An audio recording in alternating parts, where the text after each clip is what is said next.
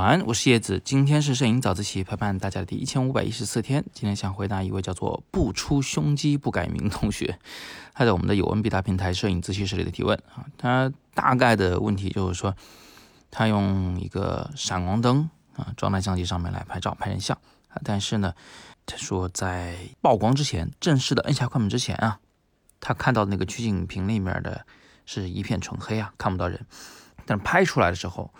那个人却是刚好啊，亮度没有什么问题啊，属于正常曝光。那当然了，因为闪光之前没有光嘛，对吧？一片漆黑，当然相机里也看不到那个人了。他就只好把那个光圈调得很大，在屏幕里勉勉强强能看到一点脸部的光了。但是拍出来的时候呢，人物曝光过度了，那也是当然的啊，因为你在黑暗中都已经能够看清人脸了的话，你再加上闪光的话，它肯定会曝光过度啊。所以呢。呃，他可能在这个地方有点疑惑啊。我这里呢，给你两点提醒你一下。第一，既然是一片纯黑的这么个环境啊，那你的闪光之前，在这个尤其是以机背屏幕取景的微单相机里啊，肯定是看不清啥东西的，一片漆黑。所以这个时候应该怎么办呢？此时其实我们需要的是一种叫做造型光的光线。什么造型光呢？就是说，在那个正式闪光之前，咱得有一束光。这个光呢，最好是持续常亮的，照着这个模特的。这样一来，我们就可以在闪光发生之前，相机里就能看到模特的脸，好做构图，也好做对焦。在大部分的影棚的那种大型闪光灯里，以及小部分的这种机顶的热靴闪光灯里面，其实都是有造型灯的。比如说啊，那个神牛 V 一。这款闪光灯，你仔细看一下它那个灯头，你会发现在那个白色的圆片片的最底端有一个黄色的小点，其实那是一个非常非常亮的 LED 的小灯。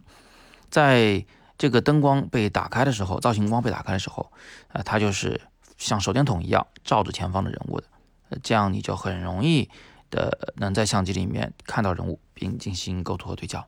那在闪光的一瞬间呢？这个灯一会关闭啊，因为它开着的话，它那个黄黄的光线会影响我们的色温啊，也影响我们的曝光的准确度，所以在闪的时候，它其实是关闭的。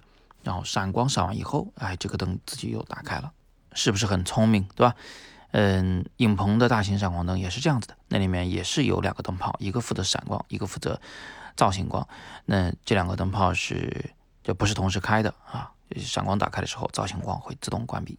在极少部分的时候啊，呃，这种造型光呢会以快速频闪的这种方式来出现。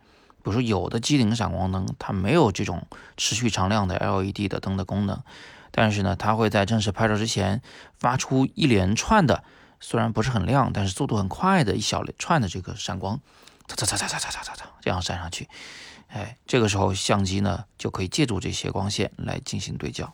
这种光呢，用来对焦可以，但是用来呃构图的话，可能真的有点不太好用。而且你闪光灯前的这个人物肯定是一脸懵啊。那么以上呢是第一种解决办法。第二种解决办法就是你不是把那光圈调大了吗？你调到二点八的时候，不是勉强能在屏幕里看到一点人脸了吗？这个时候你曝光过度了，那很简单啊，你把那个闪光灯的呃功率往下调一调，对不对？